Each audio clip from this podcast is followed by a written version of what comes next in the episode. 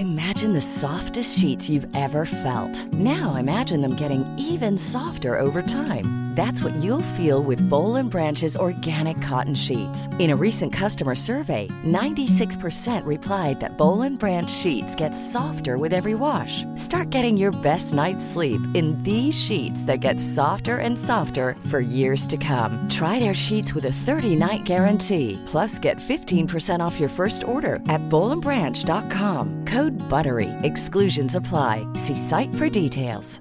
Hey, it's Paige DeSorbo from Giggly Squad. High quality fashion without the price tag. Say hello to Quince.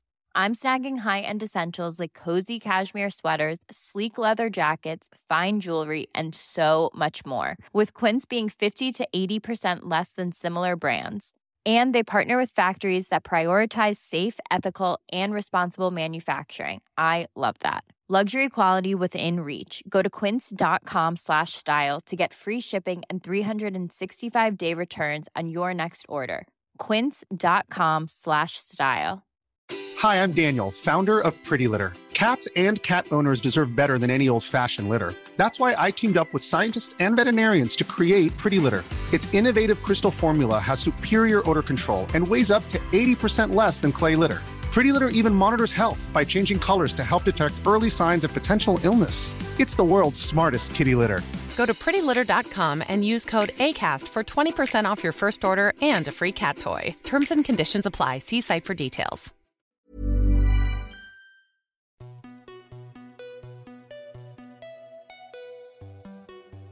Bonjour à toutes et tous et bienvenue dans le podcast Parents informés. Je suis Charline, la créatrice de ce podcast qui a pour vocation d'offrir aux parents et futurs parents de l'information sur la grossesse, la petite enfance et l'enfance sous forme de conversations détendues avec des intervenants spécialisés.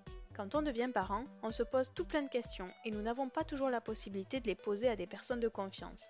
Avec ce podcast, je vous propose que l'on se retrouve chaque semaine pour vous partager les réponses que je pose en tant que parent à des professionnels. Merci à vous tous qui écoutez et merci pour vos messages. Si vous aimez ce podcast, parlez-en autour de vous. Abonnez-vous sur une plateforme d'écoute comme Echo, E-E-K-O, Spotify ou encore Apple Podcast pour ne pas manquer la sortie des nouveaux épisodes. Laissez des commentaires pour dire pourquoi vous aimez ce podcast et partagez-le sur les réseaux sociaux à parents informés. Toutes ces actions sont vraiment essentielles pour que ce podcast continue de grandir. Vous pouvez retrouver tous les épisodes ainsi que leurs notes classées par âge et par catégorie sur le site internet www.parentinformé.fr. Pour ce 18e épisode, je reçois Julie, sage-femme hospitalière dans un CHU de niveau 3. Elle suit également une formation pour devenir consultante en lactation certifiée IBCLC pour pouvoir accompagner les mamans qui allaitent de manière plus spécifique. Julie tient également le compte Instagram at Milky Midwife où elle partage des connaissances sur le fonctionnement du corps de la femme pendant la grossesse mais également tout au long de la vie. Avec elle, nous allons parler de l'avant-grossesse lorsque l'on a un désir d'enfant ainsi que des premiers signes qui indiquent que l'on est enceinte. Nous détaillerons les prises de sang et dépistages à faire dès le début mais aussi au fur et à mesure du déroulé de la grossesse. Nous verrons quelles sont les consultations obligatoires et celles recommandées ainsi que les éléments qui sont vérifiés au cours des échographies. Julie nous expliquera quel est le jargon médical utilisé et vous pourrez le retrouver sur la page de l'épisode sur le site www.parentinformé.fr. Enfin, nous aborderons les restrictions alimentaires, l'alcool et le tabac. J'espère que cet épisode vous plaira et vous souhaite une belle écoute. Bonjour Julie. Bonjour Charline. Et merci d'avoir accepté de participer au podcast. Merci à vous. Avec vous, on va discuter du fait d'avoir envie d'être enceinte et de comment ça se passe quand on tombe enceinte. Mmh Mais avant de rentrer dans le vif du sujet, est-ce que vous pouvez me présenter qui vous êtes et quel est votre métier? Je m'appelle Julie, je suis sage-femme et je suis en cours de formation pour devenir consultante en lactation certifiée IBCLC. D'accord, ok. Alors, pour commencer euh, par les questions liées à la grossesse, ma première question, c'est euh, avant même d'être enceinte, quand on a un projet d'avoir un enfant, est-ce qu'il y a des choses à faire du point de vue de la santé, des consultations à faire, des médicaments à prendre pour préparer son corps? Ou est-ce que finalement il suffit de se dire ben je suis prête, j'y vais et, et, puis on fait ce qu'on a à faire pour que je tombe enceinte? Alors il y a plusieurs choses. Déjà en fonction de la, de la contraception qu'on prend, on peut avoir besoin de voir un professionnel de santé pour l'arrêter. Par exemple, si on a un implant progestatif ou, ou, un stérilet, pour le coup, on ne peut mmh pas l'enlever seul, donc il faudra bien voir à un moment ou à un autre un professionnel de santé. Et mmh puis, il n'y a pas forcément de choses à faire pour préparer son corps ou pour se préparer à une grossesse, si ce n'est d'éviter les carences, en fait.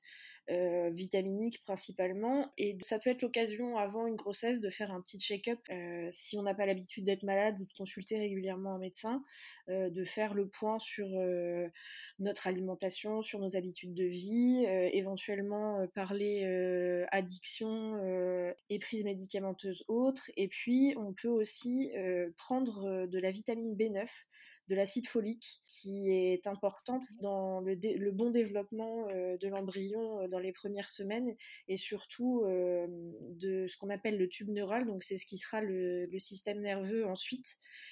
donc l'acide folique, ça peut être important de, l'avoir avant la conception et jusqu'à deux mois après le début de grossesse en fait. Donc ça, il faut se le faire prescrire. D'accord, donc ça c'est un médecin qui peut nous le prescrire ou une sage-femme ou un gynéco? Oui, tout à fait. Le, petit check-up dont je parlais, ça peut être à la fois juste un point avec un médecin ou une sage-femme, ou plus loin et plus d'examens si besoin, si vous n'êtes pas à jour de votre frottis, si vous n'avez pas fait de prise de sang de contrôle depuis un moment, si il y a des choses dans votre vie qui sont particulières et en fonction de vos antécédents, ça peut être pas mal de rencontrer un professionnel de santé, donc soit spécifique de la périnatalité, donc sage-femme ou gynéco, ou un médecin traitant s'il est formé et s'ils se sont capables de le faire. Est-ce qu'il y a des vaccins particuliers qu'il faut avoir quand on souhaite être enceinte? Euh, il faut être à jour euh, globalement euh, de toutes ces vaccinations. On portera une grande attention à la vaccination contre la coqueluche en prévision de l'après-naissance. En France, il y a un, regain de coqueluche parce que les gens ne se mettent pas à jour de leur, de leur vaccination. Et en fait, quand le nouveau-né arrive, on s'assure que l'entourage proche du bébé est vacciné parce que ça pourrait être très grave pour un nouveau-né. Et donc en maternité, on le préconise si vous n'êtes pas à jour et que vous n'êtes pas encore enceinte, ça peut être le, bon moment pour le faire. Sinon, de toute façon, vous le ferez faire en postpartum. D'accord, oui, effectivement, moi je me souviens que pour ma première grossesse, au moment où j'ai enlevé ma contraception, j'avais fait mon vaccin euh, pour la coqueluche. Ok, donc ça c'est avant, on se prépare. Après, donc on lance le processus avec son chéri ou, en PMA euh, pour euh, être enceinte. Et quels sont les signes qui peuvent indiquer un début de grossesse? Alors le plus simple et le plus connu, c'est le retard de règles. Après, il faut pour ça, pour remarquer qu'on a un retard de règles, avoir habituellement des cycles réguliers. Si on a un cycle qui est un peu anarchique habituellement, c'est difficile de savoir si les règles sont vraiment en retard ou si c'est juste un cycle plus long. mais quand on a des cycles réguliers, une absence de règles ou un retard de règles, ça peut mettre la puce à l'oreille. Après, il y a d'autres signes, bien sûr euh, de début de grossesse. Euh, alors il y a les nausées qui ne sont pas forcément que matinales. On peut être fatigué, se sentir un peu euh, faible en fonction des positions dans lesquelles on est. On peut aussi avoir mal au sein les seins un peu gonflés et surtout très sensibles. C'est assez désagréable. Oui, je confirme. en, général, on se sent bien. le moyen de confirmer avec certitude qu'on est enceinte, c'est de faire un test. Euh, donc soit un test qu'on peut avoir en supermarché ou en, pharmacie, ou une prise de sang. Dans les deux cas, on cherche euh, la présence de bêta-HCG, c'est une hormone qui est sécrétée par le placenta et qui donc euh, assure qu'il y a une grossesse. Et puis il y a aussi l'échographie qui, pour le coup, fait visualiser un embryon dans l'utérus et donc confirme la grossesse. D'accord. Quand vous parliez de retard de règles tout à l'heure et de règles potentiellement plus ou moins calé. Est-ce que quand on a été, par exemple, avec une contraception hormonale, qui donc a potentiellement mmh, modifié notre, notre sécrétion hormonale habituelle, combien de cycles il faut à peu près pour retrouver un, cycle naturel? Alors ça, c'est très dépendant des personnes. Il y a des patientes qui, euh, même avec une contraception hormonale, dès le premier cycle, euh, se retrouvent enceintes parce qu'elles euh, reprennent rapidement un cycle naturel. Et puis il y en a pour qui ça mmh demande un peu plus de temps. On peut parler de jusqu'à six mois ou un an. Si au-delà d'un an, alors que vous n'avez pas de contraception depuis, depuis tout ce temps-là, il faut consulter et voir s'il n'y a pas autre chose en dessous qui, qui puisse interférer. Jusqu'à un an, on ne s'inquiète pas. À partir d'un an, on commence à consulter pour faire les premiers bilans s'il n'y a pas de grossesse qui apparaît quand on a un désir d'enfant. C'est ça. Ok. Donc une fois que on va dire que tout se passe bien, je suis enceinte, mon test est positif, quels sont les premiers rendez-vous qu'il faut que je prenne? Alors là encore, ça dépend de chacune. Euh, tout dépend si on a des antécédents euh, médicaux ou obstétricaux qui sont particuliers. Si on est en très bonne santé, qu'on n'a jamais eu de problème, euh, quel qu'il soit, que c'est notre première grossesse ou qu'on a déjà eu des grossesses mais qui se sont bien passées, on part pour un, un suivi qui est plutôt conventionnel, disons. Donc là, on choisit qui on va aller voir, donc soit une sage-femme, soit un gynéco, soit un médecin traitant en fonction de si votre médecin fait des suivis de grossesse ou pas. Et puis, euh, en fonction de la matière qu'on a choisie aussi, euh, s'il faut ouvrir son dossier tôt ou pas, etc. Ça, ça dépend euh, au niveau local, ce qu'il y a en offre de, de matière. S'il y a des antécédents particuliers, des maladies qui sont préexistantes, comme du diabète, de l'hypertension, des antécédents chirurgicaux, par exemple euh, quelqu'un qui a subi euh, une opération d'une valve cardiaque, ou des antécédents obstétricaux euh, compliqués, d'accouchement difficile ou de grossesse à risque, avec des, un accouchement prématuré, etc. S'il y a un quelconque antécédent ou problème, il faut commencer par consulter un gynéco que ça soit en ville ou à la maternité qu'on aura choisi, pour euh, débuter le suivi et ensuite programmer la suite du suivi en fonction euh, des risques estimés lors de, son, de ce premier rendez-vous. Donc si tout va bien, sage-femme, gynéco ou médecin traitant qui fait du suivi de grossesse. Et par contre, s'il y a déjà eu des antécédents, plutôt gynéco, euh, soit en ville, soit en maternité. Oui. Je reviens sur ce que vous disiez sur les maternités et sur le choix des maternités. Pour ma première grossesse, j'avais été surprise de devoir choisir ma maternité si tôt en fait. Les gens sont même pas au courant qu'on est enceinte parce qu'on attend les fameux trois premiers mois. Et en même temps, avant les trois premiers mois, il faut qu'on ait déjà choisi sa maternité parce que dans certains cas, après le troisième mois, c'est foutu, il n'y a plus de place. quoi. Dans les grandes villes, effectivement, il y a souvent euh, bah, soit des listes d'attente, soit euh, des délais bien précis à respecter pour ouvrir son dossier dans la maternité concernée. De toute façon, il faudra forcément, même si vous êtes suivi en ville pour le reste de la grossesse, ouvrir un dossier obstétrical dans la maternité où vous voulez vous être suivi. Et même si vous voulez accoucher à domicile, dans le plateau technique qui vous sera attribué en fait.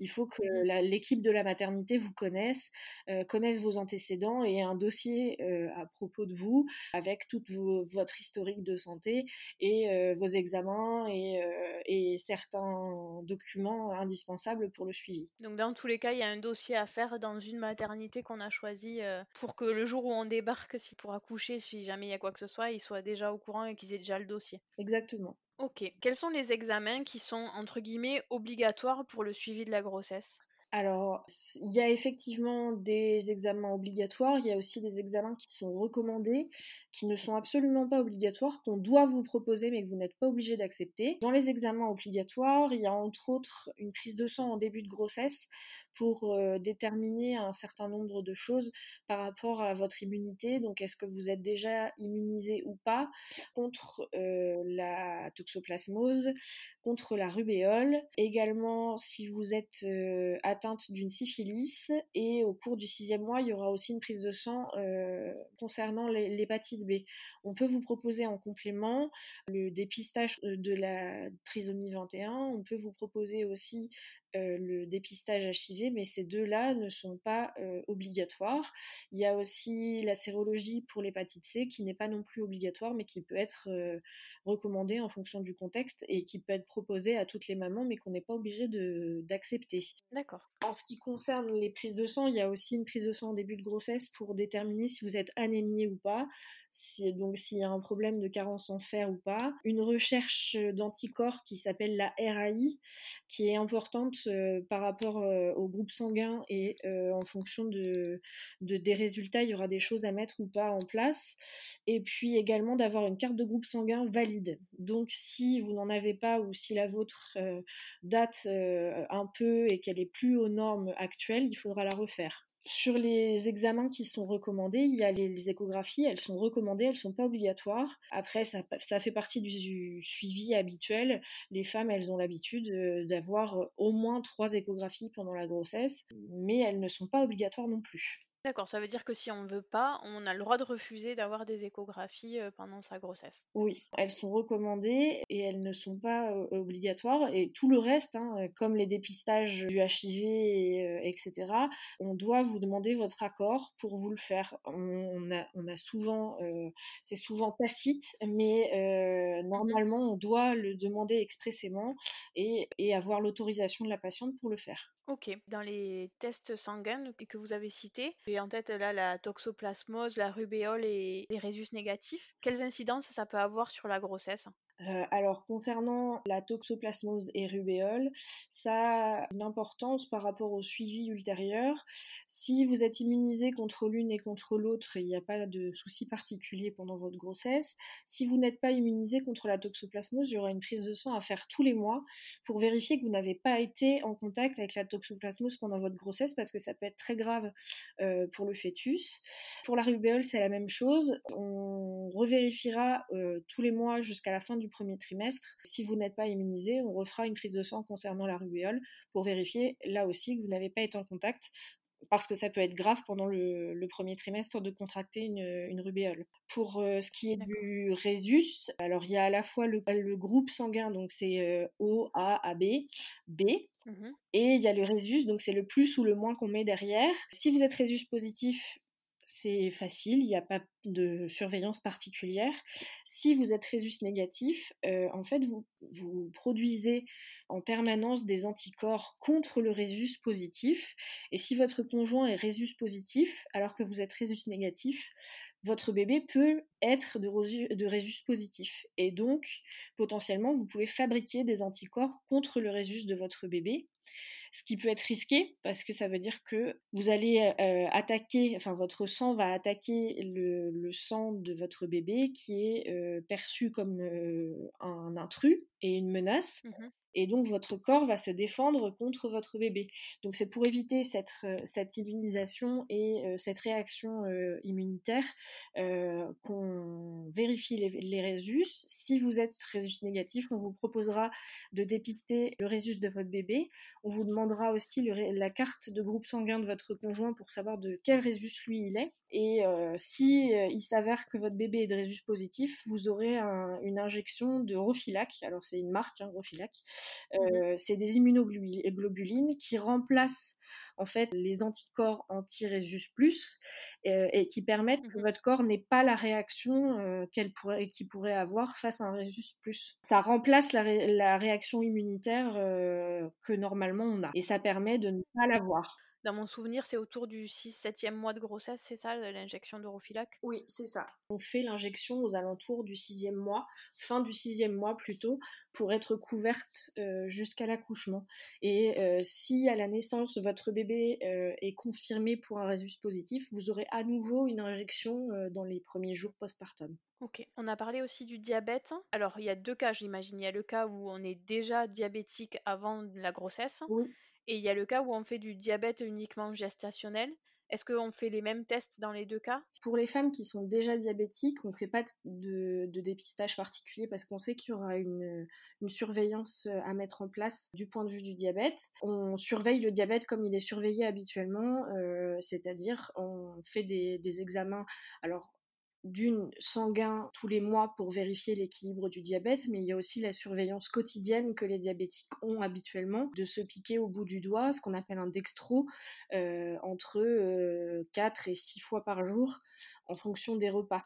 Après, le diabète, il y a deux types de diabète. Il y a un, type qui est euh, génétique et qui est en général découvert assez tôt et qui nécessite assez tôt un traitement par insuline. Et puis il y a le diabète de type 2 qui est plutôt euh, un, diabète qu'on découvre en général euh, avec euh, la vieillesse ou qui se déclare avec la grossesse pour lequel on n'a pas forcément besoin d'insuline.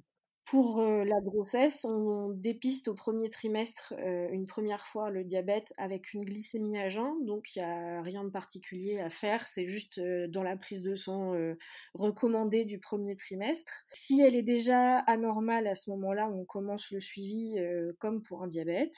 Si elle est normale, on continue la grossesse sans problème. Et au sixième mois, en fonction des facteurs de risque, ce n'est pas tout le monde qui est dépisté.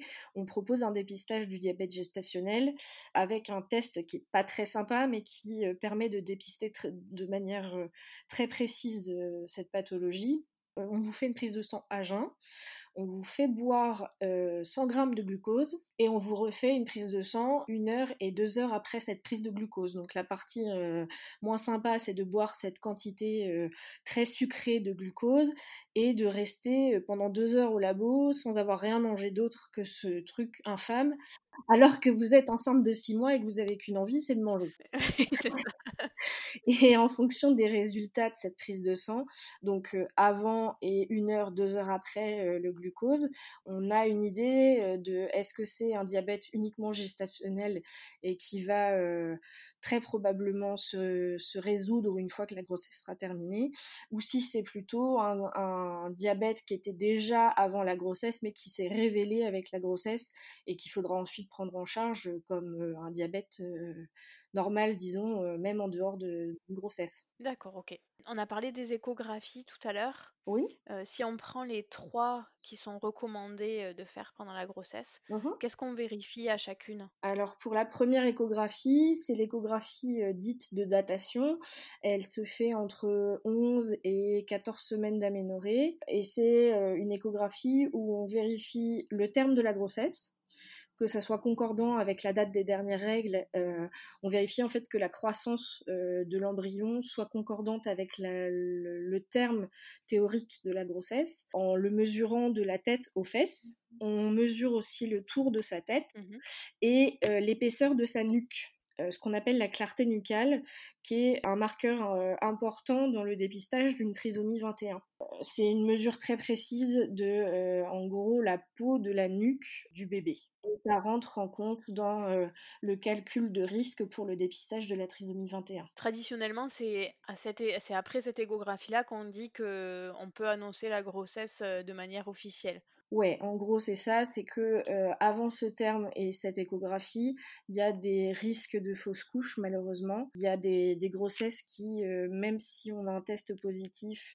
euh, quelques semaines avant, s'arrêtent entre le test et la première échographie. Donc c'est pour ça qu'on recommande en général d'attendre pour annoncer la grossesse, ce qui n'est pas forcément très bien vécu par les patients, parce que même si la grossesse s'arrête, il y a eu une grossesse, on parle de fausse couche, mais c'est pas le terme approprié. Elle existe, hein, cette grossesse, même si euh, elle n'a mmh. pas été menée à terme et que malheureusement elle s'est arrêtée. Donc c'est vrai que les croyances euh, générales font qu'on annonce en général une grossesse que après la première échographie, mais elle existe avant ça. Oui, tout à fait. Et après, c'est effectivement à chaque couple de décider de s'il veut atteindre ce moment-là ou pas et s'il souhaite partager euh, dès le départ ou pas ce qu'il vit. Oui, Exactement. C'est vrai que traditionnellement, on parle de, ce, de cette échographie-là, et c'est vrai que c'est assez répandu de ne pas annoncer la grossesse avant, mais après, chacun est libre euh, de faire comme il a envie. Exactement. Pour les autres échographies, la deuxième euh, a lieu entre 22 et 24 semaines d'aménorrhée, donc au cours du cinquième mois en gros. Elle sert principalement à faire le tour de toutes les structures euh, du bébé, donc tous ses organes, vérifier que tout est bien à sa place. Donc c'est l'échographie qu'on appelle morphologique. On vérifie qu'il a cinq doigts à chaque main, cinq orteils à chaque pied, que le cœur est bien euh, comme il devrait être, qu'il n'y a pas de malformation et qu'il grandit bien aussi. Et c'est souvent à cette échographie-là qu'on apprend le sexe, si on a envie de l'apprendre en tout cas. Oui. Et puis la troisième échographie qui a lieu, elle, entre 32 et 34 semaines d'aménorrhée, donc au cours du septième mois, sert principalement à vérifier la croissance du fœtus, euh, vérifier qu'il grandit bien et qu'il suit ses courbes, et également la quantité de liquide par rapport euh, au terme de la grossesse. D'accord. Est-ce que c'est à ce moment-là aussi qu'on vérifie qu'il a la tête en bas ou est-ce qu'à ce moment-là, c'est, c'est pas encore défini On vérifie à ce moment-là, euh, mais s'il est encore euh, la tête en haut, c'est, tout n'est pas perdu. Il a encore du temps pour se retourner ensuite. Après, le suivi particulier par rapport à, un siège est différent selon les, les matères, mais en gros, on se laisse jusqu'à 36 semaines d'aménorrhée pour que le bébé se retourne seul et ensuite on voit comment on s'organise pour la suite. Mais s'il est encore la tête en haut à la dernière échographie, ça ne veut pas dire qu'il va naître en siège et qu'il y aura forcément des choses à mettre en place. Oui, il a encore le temps de se retourner. donc ça, c'est les suivis tests sanguins et, et échographie. Est-ce qu'il y a d'autres éléments qui sont suivis tout au long de la grossesse? Alors pendant les échographies, on, vérifie euh, l'implantation du placenta, savoir s'il est euh, près du col ou pas, ou plutôt vers le haut de l'utérus. On vérifie aussi que la circulation entre euh, la maman et le bébé se fait bien. Donc on fait effectivement ce qui s'appelle des Dopplers, c'est mesurer la vitesse du flux sanguin en fait. Vérifier que les, échanges se font correctement par les, les, artères utérines de la maman et ensuite aussi au niveau du cordon du bébé. Vérifier que le flux sanguin est, bien à la vitesse où il devrait être et que les échanges se font comme ils devraient l'être. D'accord. Il y a aussi des consultations euh, qui sont recommandées par, et surtout remboursées par la sécurité sociale et qui sont euh, obligatoires si on veut euh, pouvoir déclencher les, les, aides sociales qu'on a avec la naissance et la grossesse. Il y a sept consultations qui sont obligatoires, que ce soit avec une sage-femme, votre médecin traitant ou euh, un gynéco ou la maternité. Euh, ces sept consultations, elles se font tous les mois à partir du troisième mois et euh, on vérifie un certain nombre de critères. Donc on va vous peser pour vérifier la prise de mmh poids au cours de la grossesse. Une prise de poids qui serait un peu trop importante pourrait faire craindre un diabète gestationnel, c'est pour ça qu'on vérifie. Et il y a certaines pathologies qui pourraient se révéler aussi avec une prise de poids excessive et rapide. Euh, donc c'est pour ça qu'on veut connaître le poids des femmes enceintes. C'est pas juste euh, pour euh, mmh juger et dire que vous avez pris trop de poids. Pour vérifier si prennent trop de poids ou pas. On vérifie aussi la tension. Il peut y avoir des pathologies pendant la grossesse où la tension augmente et il faut vérifier que ça n'arrive pas. On demande à la maman si elle sent ou pas encore les mouvements du bébé. En général, pour une première grossesse, c'est aux alentours de 20 semaines d'aménorrhée à peu près qu'on commence à sentir. Ça peut être plus tôt, ça peut être plus tard mais grosso modo, en général, à l'écho du, deuxième trimestre, on sent bébé bouger. À toutes les, consultations qui vont suivre, on vous demandera si vous sentez toujours votre bébé bouger. on écoutera son cœur pour vérifier que tout va bien. Et puis on mesurera votre utérus. Avec un mètre ruban, en fait, on va la, sage-femme ou le médecin ou le gynéco euh, mesure la taille de votre utérus en mettant un mètre ruban sur votre ventre et ça donne une bonne indication de la croissance de bébé. D'accord, ok. Est-ce que le toucher vaginal est obligatoire à chacune de ces consultations? Non. Quelle que soit la consultation, il n'y a pas de toucher vaginal obligatoire. On est obligé de vous demander votre consentement.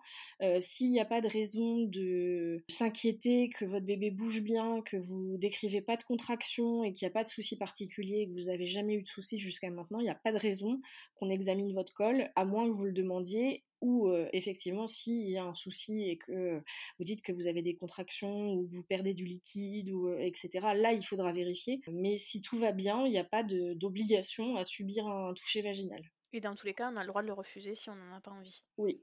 Ok. Euh, pendant toutes les questions, vous parlez de semaine d'aménorrhée. Alors moi je me souviens, ma première grossesse, je ne comprenais rien au comptage des jours, en nombre de semaines, en mois, j'arrivais pas à m'y retrouver. Comment on compte quand on est une sage-femme? Alors, en général, le corps médical, donc sage-femme, gynéco, médecin traitant, on, parle tous de la même chose. On compte en semaines d'aménorrhée, l'aménorrhée étant l'absence de règles. Donc on compte le nombre de semaines depuis les dernières règles sachant qu'une grossesse euh, normale à terme, c'est 41 semaines d'aménorrhée ou 9 mois calendaires. C'est pour ça qu'on parle de, de, 9 mois, de trimestre, etc. Le découpage euh, en semaines d'aménorrhée, ça peut paraître un peu euh, opaque et, et, bizarre quand on n'a pas l'habitude. oui, en fait, c'est juste le nombre de semaines depuis les dernières règles ou depuis la date déduite des dernières règles en fonction de l'échographie si les cycles sont pas réguliers. Et en gros, c'est deux semaines de plus que les semaines de grossesse. Oui, c'est ça, c'était ça l'histoire, que c'était pas les mêmes nombres de semaines que les semaines de grossesse. C'est ça, parce que les semaines de grossesse, c'est à partir de la conception, sauf que la conception, elle a souvent lieu aux alentours de l'ovulation, qui a elle-même lieu environ deux semaines après les dernières règles, d'où les deux mmh semaines de décalage. Mais il y a des applications pour calculer tout ça et vous pouvez demander en fonction, en fait, en fonction de votre date de terme qui est fixée, soit selon votre date des dernières règles si les cycles sont réguliers, soit par la première échographie. On calcule 41 semaines avant et pour avoir la date approximative des dernières règles si les cycles ne sont pas réguliers, pouvoir calculer le, terme de la grossesse. D'accord, ok. Est-ce qu'il y a d'autres termes comme ça que vous utilisez dans le jargon médical et qui peut nous être utile à nous, simples patients, pour comprendre les conversations? Alors, à part SA, donc semaine d'aménorrhée, SG, semaine de grossesse, on a parlé tout à l'heure de la longueur de la tête aux fesses des bébés. Ça s'appelle la mmh longueur crânio-caudale, donc LCC de son petit nom.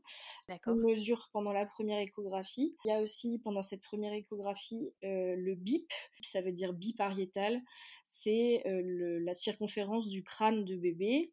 Il y a aussi clarté nucale, donc c'est l'épaisseur de la peau du cou. La longueur fémorale, c'est la longueur du fémur tout simplement, et mmh peut donner une indication sur la taille du bébé. On parle de TV, on a parlé tout à l'heure des touchés vaginaux, c'est, nous on appelle ça les TV. La mesure de l'utérus avec le mètre ruban, c'est la hauteur utérine, ou HU. Il y a plein d'abréviations en fait dans les, dans, les dossiers médicaux, mais c'est vrai que ça peut paraître un peu opaque de l'extérieur. On parle de DDR, date des dernières règles. Moi déjà, je pense que si on a tout ça en tête, c'est pas mal oui. comprendre un peu ce qui se dit dans. C'est vrai que des fois, quand on est en consultation ou dans les chambres à la maternité et qu'on entend parler les gens, on se demande un peu de quoi ça parle et, qu'est-ce qui va nous arriver. Donc déjà, c'est pas mal si on a ça en tête, je pense. Oui. J'avais une dernière question qui concerne les restrictions alimentaires. Mmh qui sont à mettre en place dès le début de la grossesse, parce qu'il me semble qu'il y a des choses qui sont à risque pour les, pour les fœtus. Oui. Euh, alors, on craint euh, principalement pendant la grossesse deux choses. La listeria, donc qui est une maladie qu'on peut avoir même quand on n'est pas euh, malade et qui se transmet particulièrement par la charcuterie, la viande pas cuite et éventuellement les frigos qui sont pas forcément nettoyés régulièrement. donc mmh au cours de la grossesse, on va vous conseiller de manger plutôt des choses qui sont pas achetées à la coupe, donc euh, adieu la petite charcuterie, la petite rillette euh, du charcutier du coup. Tout ce qui est par contre euh, sous emballage normalement présente moins de risques, mais il faut quand même être prudente.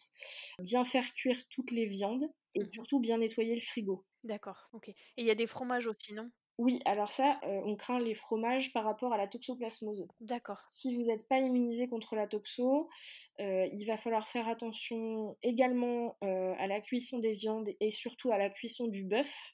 Donc steak saignant, c'est mort. Mmh à part si on a congelé la viande de bœuf avant, où là on peut se permettre de la manger un peu moins cuite, sinon c'est viande bien cuite.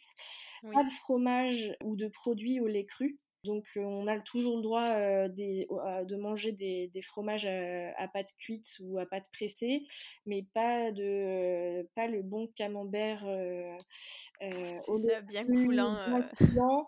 Il faut que le lait soit pasteurisé. Et pas de sushi non plus. Non, pas de produits crus ou fumés, donc pas de sushi, pas d'huîtres, pas de foie gras, pas de saumon fumé, pas de choses comme ça. Donc euh, c'est un peu plus dur pour les fêtes. Oui. c'est pas le truc le plus drôle, euh, mais il faut faire gaffe à tout ça. Et puis euh, également pas de produits terreux entre guillemets, donc les fruits et légumes très bien lavés. Évitez les crudités si vous savez pas comment ils ont été, comment les légumes ont été lavés et coupés. Il faut bien se laver les mains après avoir touché à des légumes ou à des, ou à enfin des légumes pleins de ou à de la viande crue. Mmh Et il faut aussi, si vous avez des chats, éviter de changer la litière si vous avez les mains endommagées avec des petites coupures, etc. Parce que la toxoplasmose est transmise principalement par les chats. Toutes ces restrictions alimentaires, elles s'arrêtent dès le moment où on a accouché? Oui, c'est la bonne nouvelle. Ouais, je me souviens, j'avais demandé à mon mari qu'à la maternité, il m'amène du fromage, du pain et des sushis. c'est souvent ce qu'on voit dans les premiers repas. Euh, je prendrai pas le repas de l'hôpital, mon mari me ramène euh, du, camembert et des sushis. Voilà, donc vous pouvez tenir jusqu'à accouchement après là chez vous. Faites-vous plaisir hein, sur les premiers jours de postpartum, récupérez tout ce que vous n'avez pas pu manger pendant 9 mois. Un steak saignant, un camembert et des sushis. Exactement. On fait aussi particulièrement attention à la consommation d'alcool. Oui. Et c'est plutôt répandu comme idée qu'il ne faut pas boire pendant la grossesse, mais c'est hyper important. Ça peut, ça peut causer, des gros dommages au niveau cérébral du fœtus. Et dès le premier verre Dès le premier verre, il n'y a pas de, y a pas de, de, dose minimum où il ne se passe rien. Dès le premier verre, ça peut être dangereux. Mmh et bien sûr, c'est dépendant de la dose, mais mais plus on boit et plus il y a de risques, mais ça peut être dangereux dès le premier verre. Et pour le coup, ça, si on allait, on ne peut pas reprendre après l'accouchement?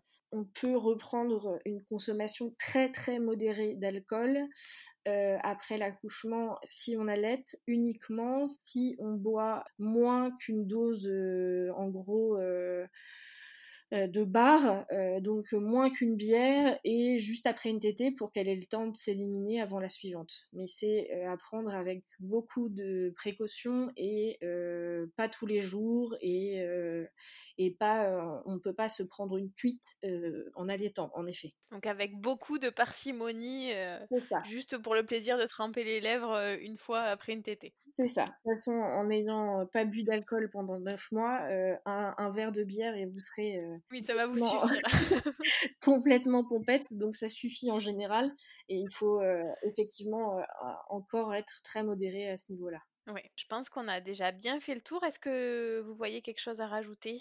Juste un petit mot sur le tabac. Euh, on culpabilise beaucoup les, patientes qui fument pendant leur grossesse. On leur parle des risques qu'il peut y avoir, etc. Effectivement, c'est pas anodin. Et le mieux, ça serait d'arrêter, mais c'est pas toujours possible. Et c'est surtout pas toujours possible de le faire seul. Il faut pas hésiter à en parler. Dans certaines matières, il y a des addictologues qui peuvent aider pour euh, l'arrêt du tabac.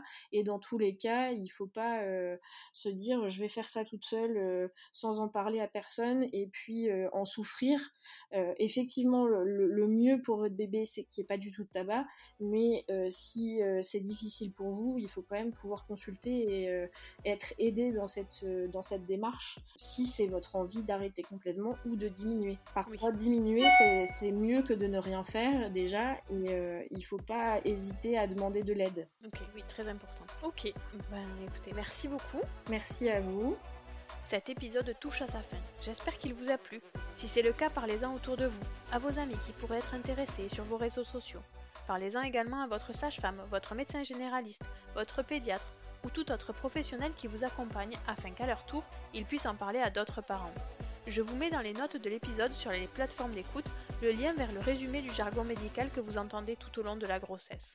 Rendez-vous au prochain épisode et d'ici là, prenez soin de vous.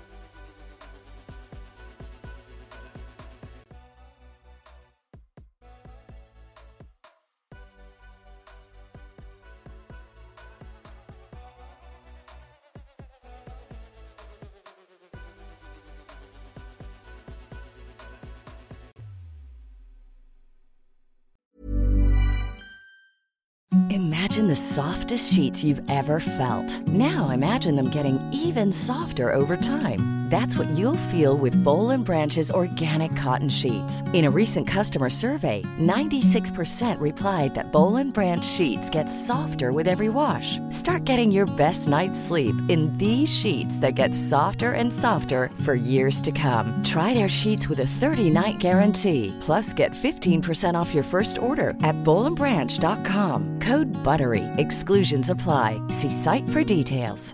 Hey, it's Paige DeSorbo from Giggly Squad. High quality fashion without the price tag. Say hello to Quince.